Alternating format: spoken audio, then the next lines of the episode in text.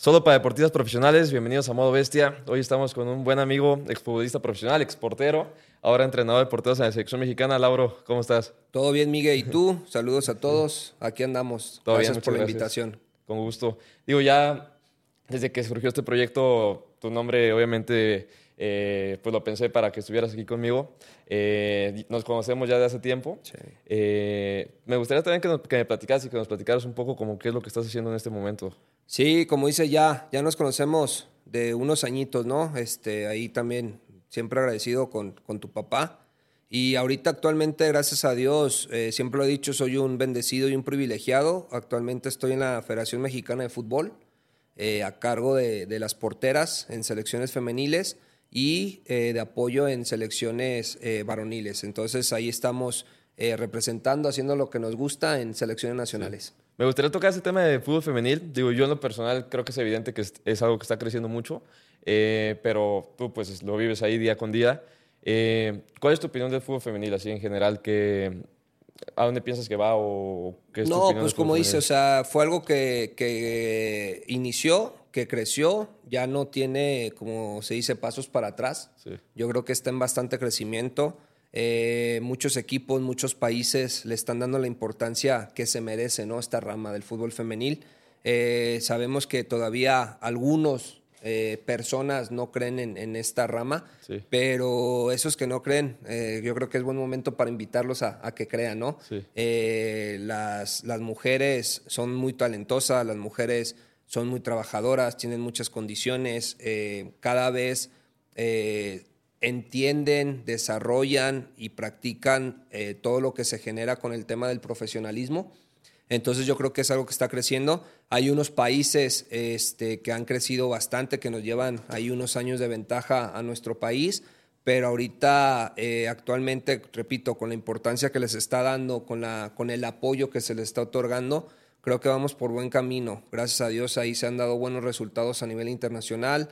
El tema de los clubes también eh, se está trabajando y repito, es algo que, que está creciendo. Cada vez más gente, más empresas, existen más apoyos Sí. y hay unos que, repito, ¿no? a lo mejor todavía no son tan convencidos, pero creo que, que están en el, eh, eh, a- al tiempo para, Sí. para cambiar su perspectiva. Sí, qué chido. Digo, yo creo que el fútbol femenil tiene un mercado único. Yo creo que eh, sería un error compararlo con el fútbol varonil y creo que ese es un error que se está cometiendo mucho. De, nada, no es lo mismo que el varonil. Pues no, es, es evidente que no es lo mismo.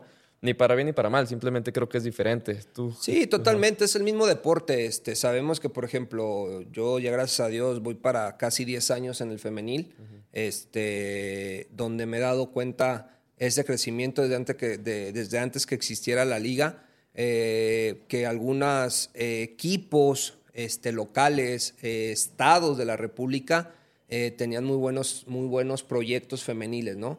Entonces, este, yo comparto lo que mencionas, a veces eh, existe esa, esa comparación y creo que desde ahí la gente que no está tan empapada se puede equivocar. Sí. Entonces, eh, es para todo tipo de gente, hay espectáculo, hay goles, eh, tienen condiciones físicas eh, importantes, o sea, tácticamente, técnicamente, tienen eh, cosas y repito, ¿no? O sea, es para ir, sentar, disfrutar, aprender y como se ha, da- se ha estado dando, también eh, exigirles, ¿no? Porque al Sí. final de cuentas, repito, eh, son profesionales y, y al final ellas lo que quieren es ese crecimiento como claro. deportistas de alto rendimiento. Sí. Yo me acuerdo cuando estaba en Toluca y estaba, estábamos en la sub-20 ahí en la Casa Club y pues surgió la noticia de, hey, creo que va- van a hacer el fútbol femenil. Y pues había ese, era primero como un rumor de, oye, que ya al siguiente torneo va a haber, va a haber fútbol femenil, va a haber fútbol femenil, fútbol femenil. Y nos causaba mucha curiosidad a, pues a, a nuestro equipo, a mis amigos. Y creo que el primer torneo fue, había algo muy curioso que había mujeres obviamente que sin proceso ya estaban jugando en primera división, que era que tú veías los entrenamientos y era muy marcada la diferencia, veías dos, tres buenas jugadoras y la verdad el resto del equipo decías, no, no puedes estar en primera división. Y creo que tanto apoyo que han recibido para bien ha hecho que haya crecido drásticamente el fútbol femenil. Creo que ya desde las categorías que ya, ya, ya hay un proceso de sub-15, Sí. sub... eh, ¿cómo- ¿Cómo es ese proceso ya de categorías inferiores? Sí, repito, hay equipos que este, se han dado la tarea de desarrollar fuerzas básicas femeniles, ¿no? Otros que a lo mejor eh, solamente tienen al primer equipo y a la sub-19, que son las eh, actuales categorías del fútbol femenil. Y en selecciones, pues estamos hablando que está la selección mayor, la sub-20, la sub-17 y la sub-15. Pero en la Liga Mexicana Femenil es la, el primer equipo, eh, que pues, es categoría libre, y una sub-19. Que ahí, por ejemplo, ya hay niñas del año 2010 jugando, que pues, estamos hablando que son niñas de 13 años, donde ya se están enfrentando a, a jugadoras de pues, casi 5 o 6 años más grandes que ellas, ¿no? Eh, actualmente, pues, el equipo, por ejemplo, campeón de este último torneo en el sub-19, pues fue León, y en el primer, eh, primera división pues fue Tigres. Entonces equipos que León fue en primera ocasión campeón y Tigres pues ya tiene varios campeonatos que son de los equipos que, por ejemplo, yo tengo entendido que aparte de tener la sub-19 ya también tienen categorías más pequeñas. Entonces, como tú decías, ¿no? La primera pregunta, eh, se está desarrollando, está creciendo y está avanzando a, pasos eh, grandes y firmes. sí. Sí, es, es evidente. Digo, me tocó ver ese proceso de, de, primer año a la actualidad, que ya en finales tienes los estadios llenos, tienes... Está chido, está chido que, que, sea, que esté creciendo tanto. ¿Cómo fue tu, tu, paso a selección? O sea, ¿cómo, ¿cómo fue que llegaste ya a la selección mexicana? Mira, eh, antes de, existir, de, que existiera la liga, existían los famosos centros de formación. Había uno en Guadalajara y uno en Monterrey. Esos centros de formación se puede decir que era una sucursal previa a llegar a selección nacional. En ese entonces el profe y el coordinador de selecciones nacionales era el profe Leo Cuellar, donde a, Chema Padilla, eh, un, profe que, le agradezco mucho eh, todo esto, al igual que el profe Leo, eh, pues habló conmigo, ¿no? Yo me acababa de retirar y se me acercó una vez conmigo, me dice, oye, ¿sabes qué? Yo estoy a cargo de tres proyectos, uno es la comisión del jugador, otro es el TEC de Monterrey y otro es el centro de formación. este centro de formación entrenamos niñas, de diferentes categorías. Eh, ahí, por ejemplo, en ese entonces teníamos jugadoras, uff, pues yo creo que eh, de repente iba a entrenar Tania Morales, iba a entrenar Paulina, ahorita si no me equivoco, su último torneo fue en Juárez, que pues casi casi eran de mi edad, pero ellas ya tenían proceso en selecciones mayores. Entonces era desde personas casi de nuestra edad hasta niña, la más chiquita que me tocó entrenar a mí, fue Camila Aro, que es la, ahorita actualmente es portera en el Atlas, que es 2007.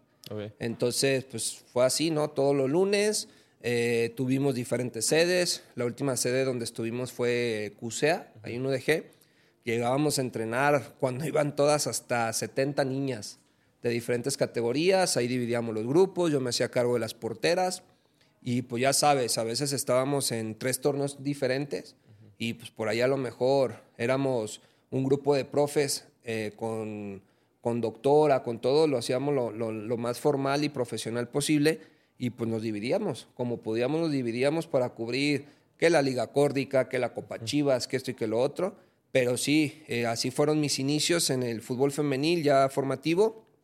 Y desde un principio eh, pues me dijeron, ¿no? En algún momento puede existir la opción de que vayas a selección. Entonces, Nunca me lo confirmaron, nunca me dijeron puede ser en un año, puede ser en seis meses, puede ser en un mes, en una semana. Solamente me dijeron y para ese llamado que pues, fue lo que me ha cambiado la vida, que primero Dios en enero ya cumplo este, ocho años en selección, pues fue, me duró dos años y medio. Ese llamado de, como se dice, picar piedra, ¿no? Ese picar piedra y pues aquí andamos, gracias a Dios, dándole con todo. qué chido. Y Digo, de tu carrera, digo, obviamente también podemos hablar de tu carrera como futbolista.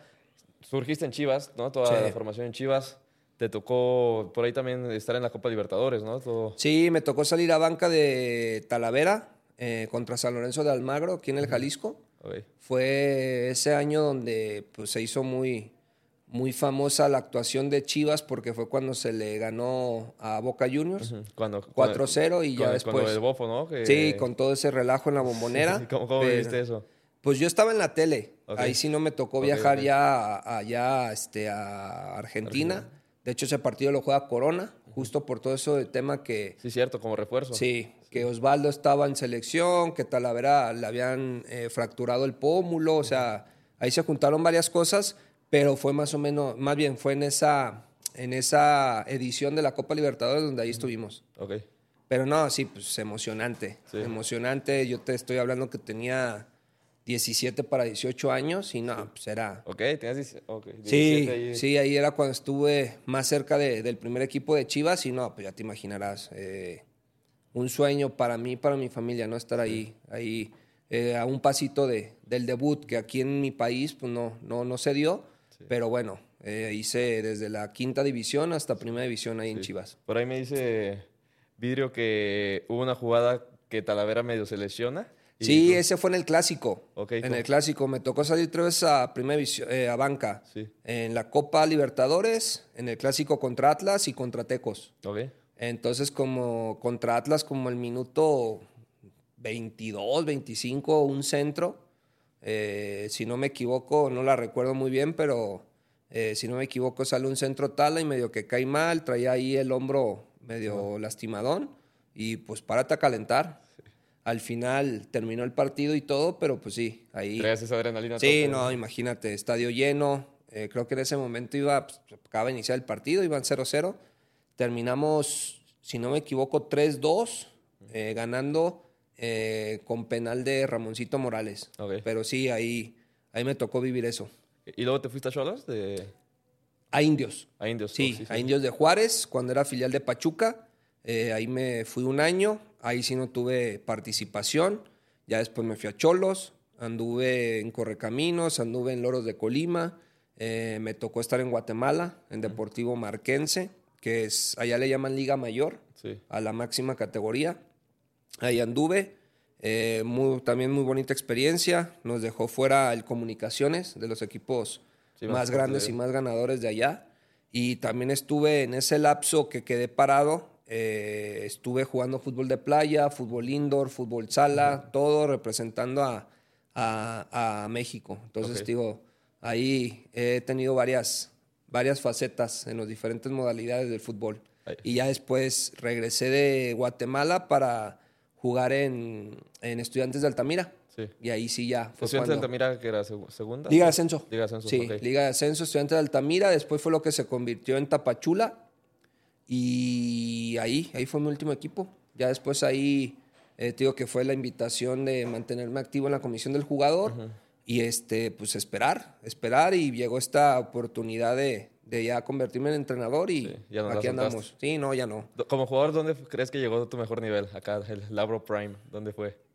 Uf, pues yo creo que, por ejemplo, eh, ya a una edad de 21 años, 20, eh, yo me sentí muy bien en Cholos.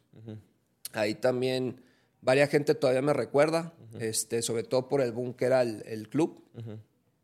Pero ese club ahora sí que me tocó inaugurar el, el estadio, el famoso caliente. Eh, ahí ha pasado algo chistoso de que, por ejemplo, la gente eh, de local, de ahí de Tijuana, no creía en los proyectos, porque habían pasado muchas eh, federación, perdón, muchos equipos.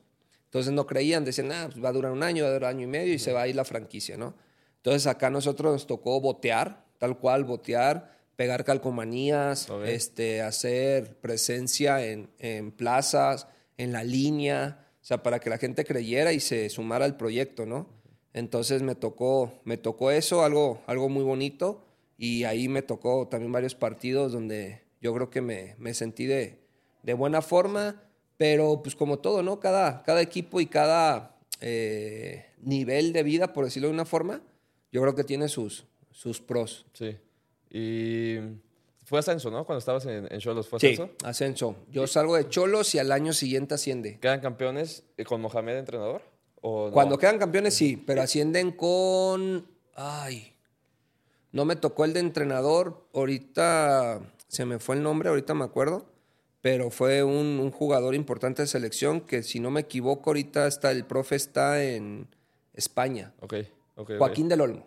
Con Joaquín del Olmo ascienden. Mi entrenador en Cholos fue el profe Víctor Rangel y Wilson Graniolati. Y este Liborio, no, este, este Cirilo, Cirilo como Sí, portero. estaba Cirilo Sí. y Leonín Pineda. Creo que eran los que estaban allí. Porque ascienden y quedan campeones casi luego, luego, ¿no? En primera o no. como No, año. toda, sí, como yo creo que como dos, tres años después es cuando quedan campeones en primera división, ahí en Pero Toluca. desde que estabas a- en ascenso sentías que ya era un equipo, o sea, la infraestructura se siente que es Sí, un sí, sí, sí, o sea, toda la seriedad que le dieron, eh, las, los apoyos que había, eh, pues ya estando en primera división, tú sabes que cambia radicalmente la nómina, el plantel, todo, y pues sí era, eh, luego, luego se vio esa seriedad, ¿no? Que, que le dieron.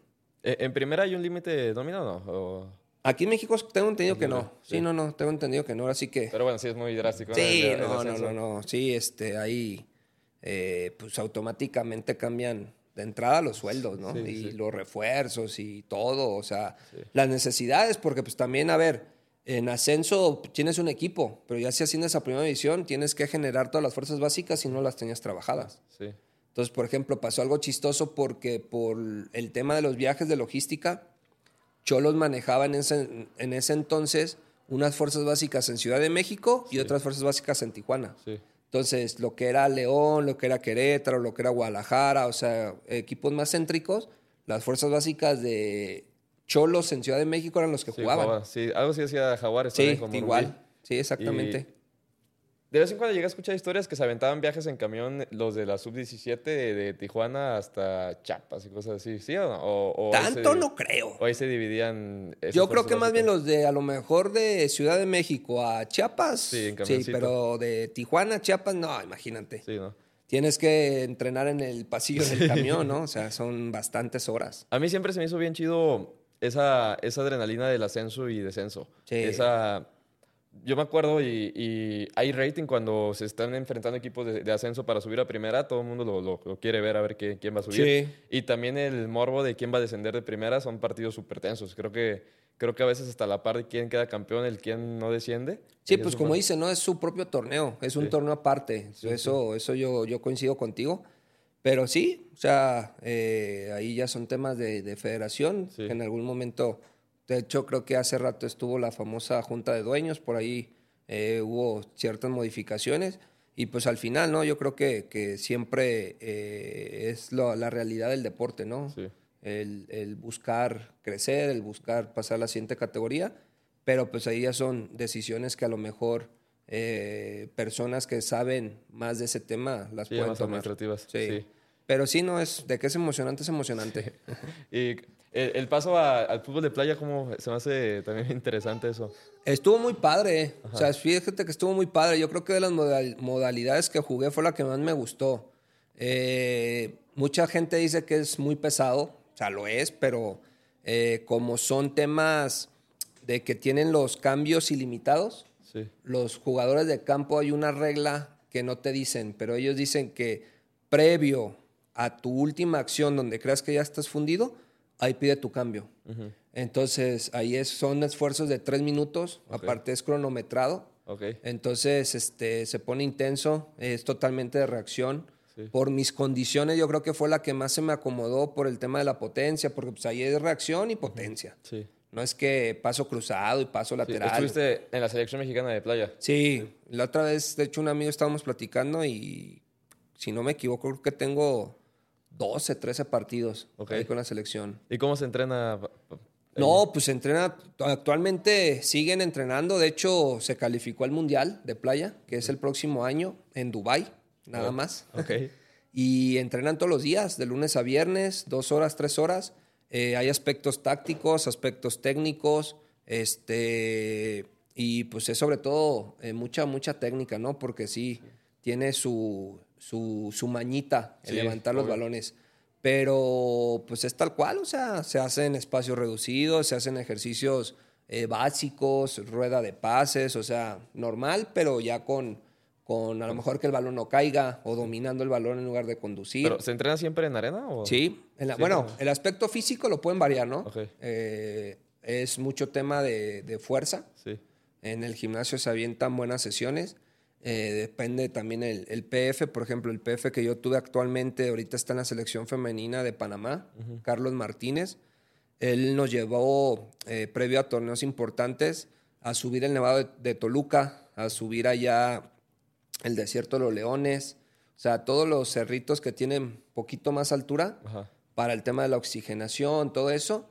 Y actualmente el profe Roberto, que es el PF, este, él de repente escucho que lo lleva al bosque de Tlalpan eh, y pues en, en arena, en cancha, pruebas físicas, todo. Todo. Pero sí, eh, casi el 95% de los ejercicios son en, en En arena. arena. O sea, hacen los básicos todo ahí en arena. todo, todo, Y- todo, y todo. ¿Tú como portero no es bien jodido un balón que te tiren por abajo? Sí, pues es reacción, o sea, es tal cual reacción porque ahí sí tienes que encontrar la postura ideal, Sí. ni muy abajo ni muy arriba. Y si por ahí un montoncito te lo mueve, pues eh, encontrar la, la Porque reacción. bueno, si te tiran un balón raso, no sé, a la izquierda, ¿te avientas abajo o te avientas más a media altura esperando como que se eleve o...? Pues ahora sí te digo, como que entre abajo y entre arriba y como se dice, ¿no? Vulgarmente no divorciando las manos. Sí. Porque sabes que viene aquí y de repente la tienes que sacar. Sí. O recorrer lo más rápido posible y ponerte atrás del balón para que el balón te pegue. Sí. O sea, son esos detallitos que le empiezas a agarrar la maña Sí. y que también hay jugadores con mucha calidad de que pues es lo que buscan. Sí. Ese bote, ese bote claro. Y o- ahorita, digo, entrena, la selección mexicana de playa entrena de lunes, o sea, ellos como selección, como equipo. No, Sí. no es que te- hay convocatoria, no, ellos están como equipo. O sea, hay una convocatoria previa. eh, normalmente, bueno, ahorita el entrenador es Katy. Él fue mucho tiempo capitán de la selección. De hecho, me tocó jugar con él en ese entonces como compañero y es el entrenador. Él hace, se puede decir, eh, una pequeña visoría eh, basado en, exju- en eh, futbolistas profesionales por invitación. Y ya después les hace una pequeña prueba, ¿no? Si le ve condiciones, pues ya empiezan a entrenar, ya tiene como todo su base de jugadores, este, y pues en eso andan. O sea, pero si hay una, un filtro previo y Sí. ya después entrenan con una base más o menos entre 20, 18 jugadores. Sí, ok. Y Pero sí, ahí están como selección trabajando. la mayoría, hay mucho exfutbolista ahí. Sí, no a lo mejor de, actualmente no de tanto renombre, pero sí, jugadores que Sí, a lo mejor ahí. tienen sus partidos en primera divisiones Sí. o en liga de ascensos o segundas, pero con condiciones, digo, interesantes. ¿Y les pagan ahí en el fútbol de playa? No, solamente viáticos. Ok, solo solamente existen los viáticos y previo a cada gira, pues ahí hay un, un apoyo económico. Y digo, ahí también estás condicionado a estar en el DF, ¿no? Porque... Sí. Bueno, ahí, el, de hecho, el portero actual, si no me equivoco, él es de León. Ok. Él es de León y como ya es una selección, pues ya estando ahí en el CAR, eh, le dan pues, alimentación, o sea, concentración como tal. Pero sí, la gran mayoría son de ahí de Ciudad de México. Van y vienen al CAR a Sí. entrenar. Ok, ok. ¿Y lo del fútbol indoor cómo...? Ese, fíjate que estuvo chistoso porque un profe, que de hecho lo conocí, él tenía de las fuerzas básicas de Cholos, el profe René, un día me habló. Me dice, ¿sabes qué? Pues me invitaron a, a ser el entrenador de fútbol indoor. Eh, tenemos la sede en Tijuana. eh, pues te quiero invitar. Ah, pues órale. Entonces ahí fue la invitación. Eh, el indoor no, no es avalado por la FIFA porque existen las, las eh, paredes, entonces no es un fútbol de asociación. Entonces ellos tienen otra federación. Y esa federación pues tiene su propio mundial, tiene sus propias giras, sus propias competencias. Y en ese yo creo que sí tuve unos ocho, ocho partidos más o Ok. menos. También con la selección mexicana. Sí, de fútbol indoor. Y te digo, pues es totalmente diferente. Ese sí me, se puede decir que me costó poquito más el tema de las bardas. Porque pues tú estás acostumbrado que un tiro que no va a tu portería pues va afuera. Sí. Y acá no, acá tienes que tener Dices- medido todo y en lugar de lanzarte, recorrer, Dices, porque viene el va. rebote. Sí. Se va y regresa. Sí, no, y recorrer, buscar el rebote y a lo mejor en el rebote después la barda agarrarla, no lanzarte. Entonces, eh, igual los entrenamientos eran eh, pesaditos, eh, pero buenos, buenos, buenos, buenos. ¿qué, qué partidos o qué torneos te tocó jugar? Ahí, por ejemplo, me tocó en Estados Unidos, se juega mucho. Hay una liga profesional. Ahí nos tocó jugar contra el equipo de Las Vegas, contra la selección de Estados Unidos, contra el equipo de Ontario, si no me equivoco, en California. Hicimos ahí una pequeña gira y fue con ellos. Fue con ellos ahí donde me tocó. Y me imagino es lo mismo, ¿no? No hay sueldo, pero hay todos los viáticos que necesitas. Sí, sí, sí, sí, ahí había apoyo este, por, por gira, eh, porque igual había compañeros que habían estado en primera división o en liga de ascenso, pero sí, este, no hay un sueldo como tal. Sí. Oye, y ahí es sin guantes, ¿no? El fútbol indoor. ¿O... No, el que es sin guantes, bueno, como te acomodes es el sala. Ok. El Ah, sala casi siempre ok. sin guantes. El indoor no. O sea, guantes, sí. al final es como todo, ¿no? O sea, había, me tocó jugar con porteros que solamente se encintaban los dedos y pues listo. Sí. Y, pero yo sí, por ejemplo, en, eh, siempre usé guantes. O sea, siempre usé guantes este, en indoor por el tema de la alfombra. Pues igual rodilleras y pants, porque si no ahí dejabas Sí, media rodilla, medio, Sí, medio pues, eh, muslo. A veces en pasto te duele aventarte. Sí. Sí, sí, sí, hay el entrenamiento. Y aparte desde Cholos, con el tema de la cancha sintética, eh, el doctor que estaba ahí, el doctor Enciso, que actualmente está en la selección mayor, eh, pues él sí hizo la recomendación, ¿no? A ver, cúbrete las este, articulaciones, codos, rodillas, simplemente para tu carrera. Y al principio pues sí te sentías raro y todo, pero no, pues sí le agradeces mucho porque tanto impacto, todo eso, claro que llega a perjudicar en su momento. Ahí en indoor te, los entrenamientos son de que también lánzate. todo. todo, igual. Lánzate, achica, recorre, posiciona, todo, pero con la superficie dura. Sí, dura. ¿Y en fútbol playa hay guantes o no? Sí, Sí, de hecho ¿Pero con la arena no es un tema? Sí, pero ahí, por ejemplo, entre tu ropa y sacudiéndolos, ahí sí, por ejemplo, tienes que ser eh, muy delicado en qué tanto humedeces los guantes. Porque automáticamente, como pasa, ¿no? Tú humedeces y se te pega la arena. Sí. Entonces, tienes que estar húmedo, pero eh, encontrar el punto exacto. Sí, porque digo, en fútbol convencional siempre se sabe que el portero eh, le gusta estar con los guantes un poco húmedos en la playa, pues. Sí, no, te digo, y nuevamente, pues la famosa toallita o con tu camisa o sacudiéndolos, pero sí, sí deben de estar. ¿Ahí qué torneo se tocó jugar en el de playa? En playa me tocó uno en Cancún, uno en Dubai, uno en Brasil, dos en Cancún. Dos en Cancún, Dubai, Brasil. Y que, ah, me tocó ir a Canadá. Ahí estuvo chistoso porque íbamos a ir como selección. Al final decidieron hacerlo tipo de clubes un mundialito de clubes y me tocó representando a Cholos. Pero jugando playa. Pero íbamos, de los compañeros que estábamos actualmente en selección, éramos cinco, cinco o seis más o menos. Entonces fuimos eh, representando a Cholos como equipo. Sí. Pero sí. esos son los que recuerdo que me tocó ir. Pues bien, digo. Sí, no, no, bien, digo, la experiencia muy padre, todo, todo el alrededor, el ámbito que se genera, se juega con DJ, tocando en vivo ah, y todo, entonces se pone bien. Mira, y digo, yo tenía esa curiosidad de los guantes, de si se usa guantes o no. Y hablando de guantes, pues aquí tenemos la marca La Susi. Sí.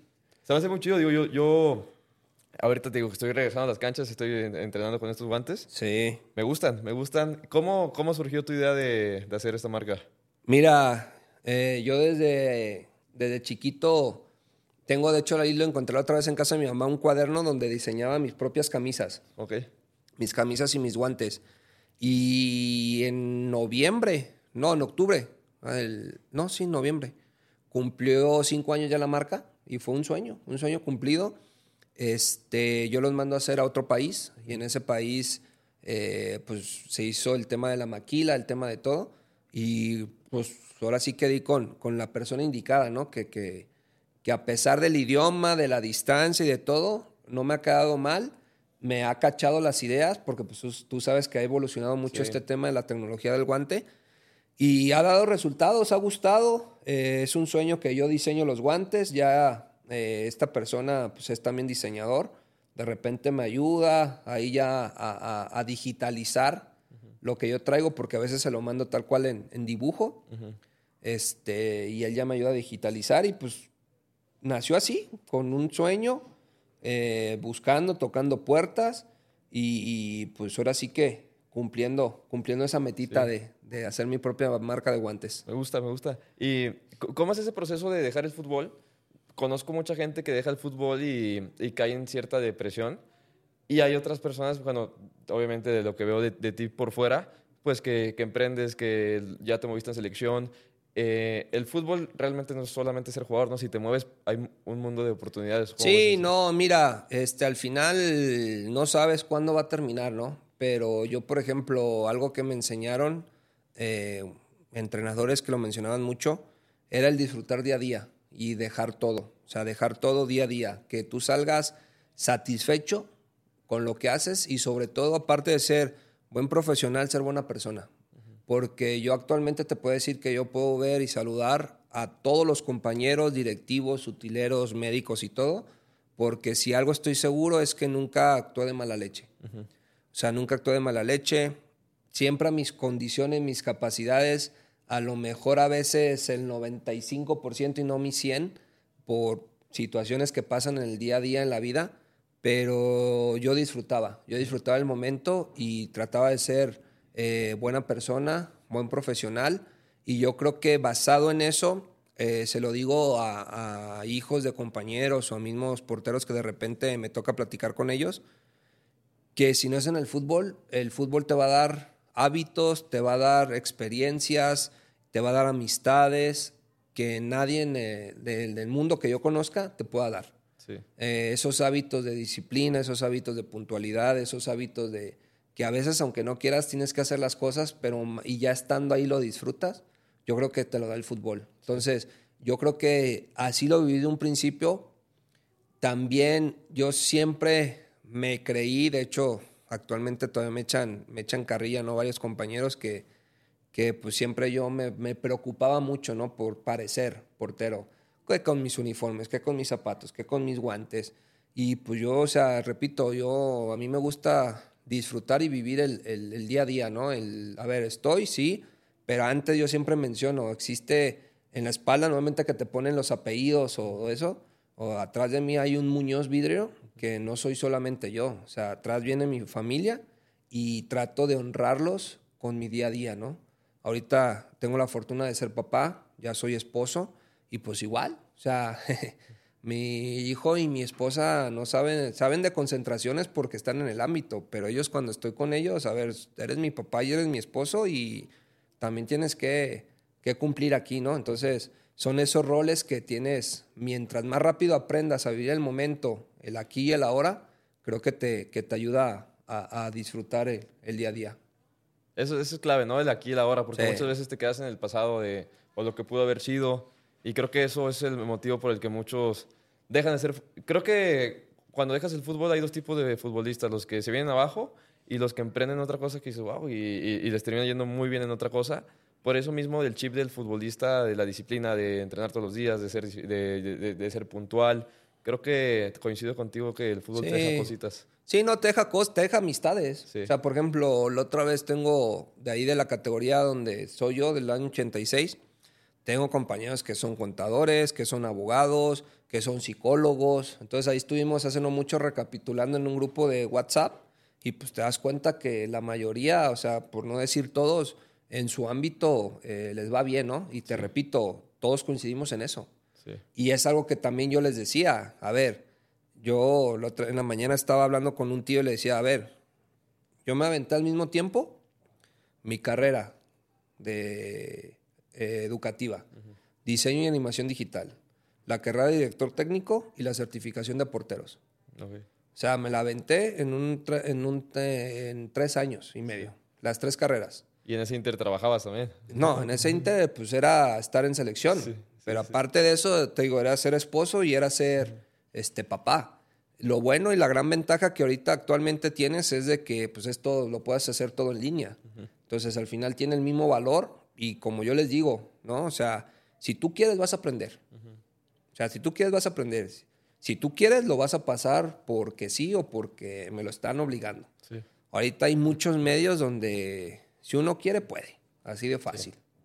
Hay, está como ese tabú que el futbolista no estudia y cuando te adentras en el medio sabes que es, que es falso, sabes que hay, digo, como hay gente, como hay futbolistas que no estudian, hay una gran cantidad de futbolistas que sí estudian eh, ahorita con todo este proyecto que traigo de redes, digo, yo estudio psicología, entonces me estoy dedicando a la psicología deportiva y es un miedo muy grande de muchos papás el decir es que no quiero que sea futbolista porque no va a estudiar. Y les digo, no, es falso, o sea, que lo lleve de la mano. ¿Tú qué piensas de eso? No, totalmente. O sea, yo cuando, por ejemplo, ha pasado que me dicen, no, es que no tengo tiempo, profe. Perdón la expresión, pero me río en su cara. Digo, ¿no tienes tiempo de qué? No, pues de estudiar. ¿No tienes tiempo o no quieres estudiar? Que es una gran diferencia. Le dije, porque yo, por ejemplo, yo lo hice, te repito, las tres carreras en línea y gracias a Dios pude. Ahí ya está el famoso que tanto me menciona mi mamá, ¿no? El papelito habla. Dije, pero ¿qué es? Cuestión de que empieces a preguntar, porque ahorita hay muchísimas eh, universidades que tienen la carrera que tú quieras. Y si no hay carreras, hay diplomados. Y si no hay diplomados, hay cursos. Y si no hay cursos, hay semanas de emprendimiento, o sea, pero al final el que quiera, el que busque, va a encontrar algo de provecho. Hay cursos desde fotografía, cursos de idiomas, cursos de eh, tema empresarial, o sea, existen muchas cosas. Y claro que puede ir de la mano, o sea, porque al final si sacas números y somos muy quisquillosos, el futbolista profesional que trabaja en serio más de cinco horas al día en tema cancha, en tema gimnasio, en tema esto, no se lleva. Entonces, las otras 19, ¿qué haces? Descansar, tus ocho horas, perfecto. Ya van cinco y ocho, trece. ¿Y las otras nueve? ¿Las otras once? ¿Qué hago? Claro que puedes hacerlo y deberías de hacerlo, ¿no? O sea, por lo que tú quieras, le deberías de hacer. Sí. Pero es claro que se puede. Creo que también el estarte preparando continuamente, creo que te da como esa claridad para encarar también proyectos nuevos o hasta el mismo, hasta, creo que hasta te, ves beneficiado a veces en, en, tu juego en la cancha por estudiar. Creo que activa tu cerebro y estás, no sé, encuentras más lucidez o no sé si... Sí, sí, sí, sí, o sea, son, son muchas cosas. Por ejemplo, hace no mucho también yo leí una frase que me, se me quedó grabada, el conocimiento no estorba. Sí. Como lo veas, es cierto. O sea, al final de cuentas tienes simplemente tu mente activa. Te enfocas en el momento, perfecto, ya di todo, ya me preparé, ya descansé. ¿Qué hago? No, pues un librito, perfecto. Échate un librito. Y después, ¿qué hago? No, pues que vi un curso de dos meses de Photoshop e Ilustrador. Hazlo, si te gusta. No, pues que me gustan mucho las redes sociales. Vi un curso de mercadotecnia. Tómalo. Al final, repito, ahorita con las ventajas de en línea, todo tiene un certificado y lo puedes aprovechar tus tiempos. Sí. Qué chido. es una realidad. Desde de las ventajas que nos, que nos dejó la pandemia fue darnos cuenta que, que desde tu casa puedes crecer muchísimo. Y digo, cambiando un poco de tema y a la vez no, en selección siempre hay presión en el aspecto de que se espera que tú te desempeñes de cierta manera, ¿no? los resultados. Sí. sí. los resultados. Los resultados, hasta el final de cuentas, tienen los focos de atención pues, de un país, ¿no? De un país. Este año, eh, recapitulando, fue un año pues, diferente totalmente. Tuvimos la fortuna en selección mayor femenil de estar en los centroamericanos, ser tricampeones, de estar en los panamericanos, primera vez tener medalla de oro y tuvimos entre amistosos y todo 23 eh, partidos sin perder. Todo este 2023 no, no perdimos, tuvimos eh, tres empates y puras victorias. En giras, en los torneos que te mencioné y en aquí en México tuvimos en León a inicios del año Revelations Cup. Ahí también jugamos contra Nigeria, contra Colombia y contra Costa Rica Después fuimos a una gira a Estados Unidos, a Chicago y a Houston. Después eh, jugamos Copa Oro, ida y vuelta contra Puerto Rico y Trinidad y Tobago. Tuvimos eh, amistosos previos a ir a los centroamericanos y los panamericanos. Entonces este año fue bueno. Y sí, al final, o sea, con el crecimiento que hablábamos al inicio, pues también hay más reflectores, ¿no? Eh, y piden buenos resultados, buenas pues ahora sí, las famosas 3G, ¿no? Gustar, ganar y golear. Ok, eso es buena. Entonces, esto es lo que buscan. Al final disfrutamos el proceso. Tenemos bien claro eh, lo que, se, lo que eh, buscamos, lo que requerimos y lo que nos ha dado resultados. Siempre buscando la mejora, primero individual, después como cuerpo técnico y staff, para que después eh, se vea plasmado en las jugadoras. ¿Cómo se maneja esa presión? O poniéndome en el rol de las jugadoras, eh, siempre es importante recalcar que a, nivel selección nacional o a nivel fútbol en general profesional, pues hay que ganar, ¿no? lo importante no es divertirse, ¿no? Lo importante es sí conseguir resultados y bueno, si va de la mano a divertirte, pues poca madre. Pero al final se espera ese resultado. ¿Cómo se maneja esa... A ver, al final de cuentas, eh, nosotros como cuerpo técnico le damos las herramientas lo más posible que consideramos para que ellas, como tú mencionas, disfruten en el partido, ¿no? pero disfruten ya con una idea de qué se les puede presentar. Yo, por ejemplo, eh, desde que llegó este Pedro, me pide ciertas cosas que yo se las tengo que transmitir a las porteras y viceversa.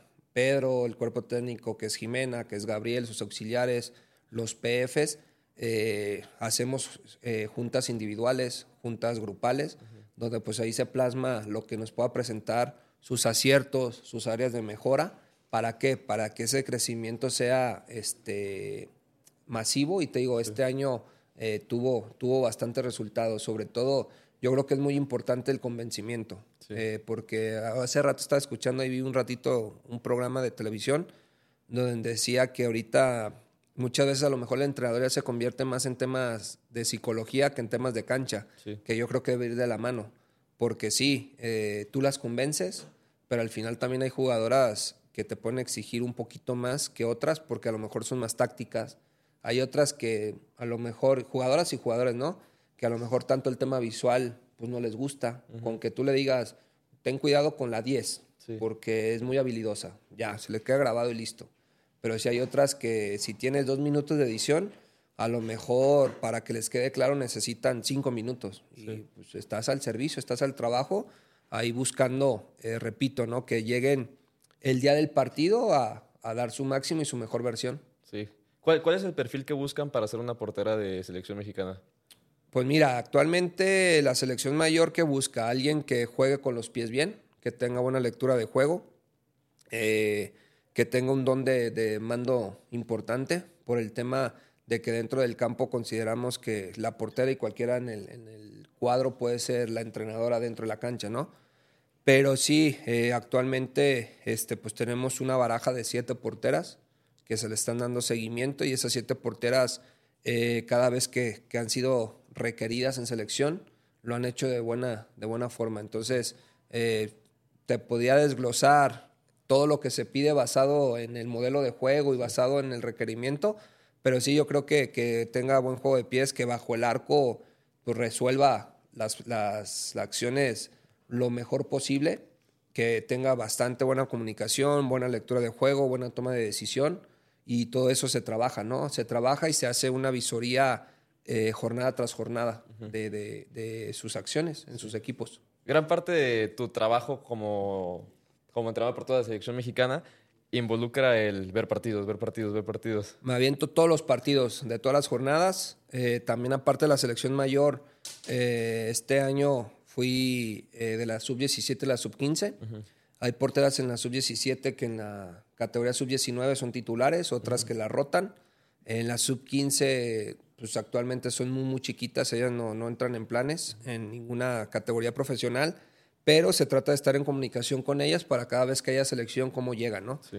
Pero sí, me aviento eh, los partidos de, de la primera división, a veces no en vivo, Sí. pero tenemos ahí una plataforma donde ya después los, los ves en línea, los descargas y lo- te los avientas, haces tu análisis, lo compartes y listo. En promedio, ¿como ¿cuántos partidos andas viendo a la semana? Yo creo que eh, unos 15, 16 15. partidos. Ok.